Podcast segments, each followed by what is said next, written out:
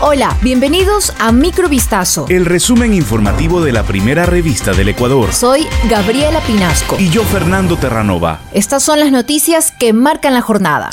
2 de febrero de 2022. El derrame de crudo en la provincia de Napo que afectó una reserva natural y a un río que abastece a comunidades indígenas fue de 6.300 barriles. La empresa Oleoducto de Crudos Pesados OCP dijo este miércoles en un comunicado que ya se ha recolectado y reinyectado el sistema 5.300 barriles de crudo y precisó que esa cantidad representa el 84,13% de los barriles derramados. La emergencia se produjo por un desprendimiento de roca sobre un oleoducto en la cadena montañosa de Piedra Fina, unos 80 kilómetros al este de Quito y en los límites entre las provincias amazónicas de Napo y Sucumbíos.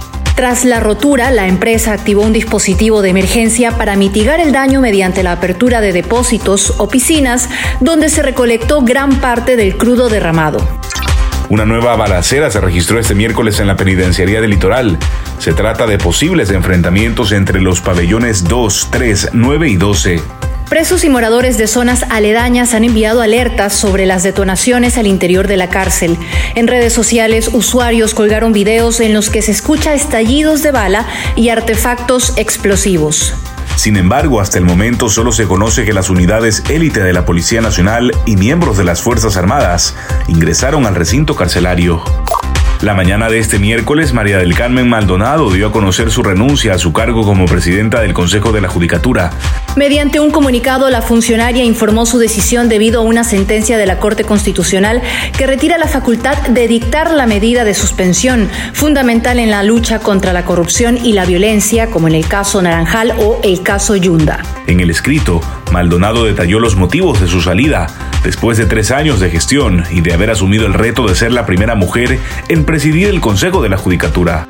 Según Maldonado, la decisión de la Corte Constitucional limitará la capacidad de respuesta que requieren los casos de conmoción social y puntualizó, por sobre un cargo o el poder está mi convicción de servicio, razón por la cual he decidido presentar mi renuncia irrevocable luego del aluvión provocado por la lluvia más fuerte de las dos últimas décadas que cayó el lunes sobre Quito.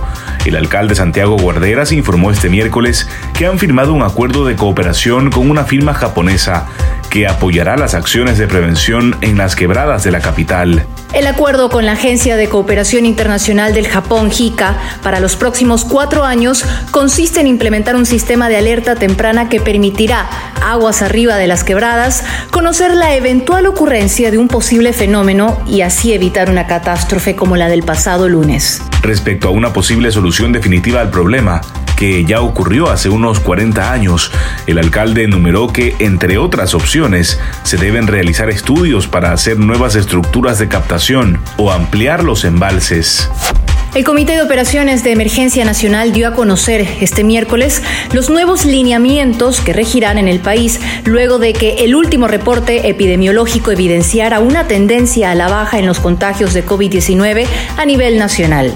El viceministro de Gobernanza y Vigilancia de la Salud, José Ruales, indicó que la curva de contagios se ha estabilizado y que aquello refleja una clara reducción de los casos de coronavirus, menor demanda de camas de hospitalización, así como de pruebas diagnósticas. Por su parte, la ministra de Educación, María Brown, dijo que en el ciclo Sierra Amazonía, desde el próximo 7 de febrero, en todos los semáforos la asistencia va a ser presencial, desde primero de Educación General Básica hasta tercero de Bachillerato, en unidades unidocentes, bidocentes o pluridocentes y en planteles rurales. La asistencia presencial voluntaria será para estudiantes de básica elemental y básica media en instituciones educativas urbanas del régimen Sierra Amazonía, de igual manera para los niveles de educación inicial y que cuando el grado o curso haya alcanzado el 85% de los alumnos vacunados con las dos dosis, se podrá ofertar la presencialidad de manera normal. Esto fue Microvistazo. El resumen informativo de la primera revista del Ecuador. Volvemos mañana con más. Sigan pendientes a vistazo.com y a nuestras redes sociales.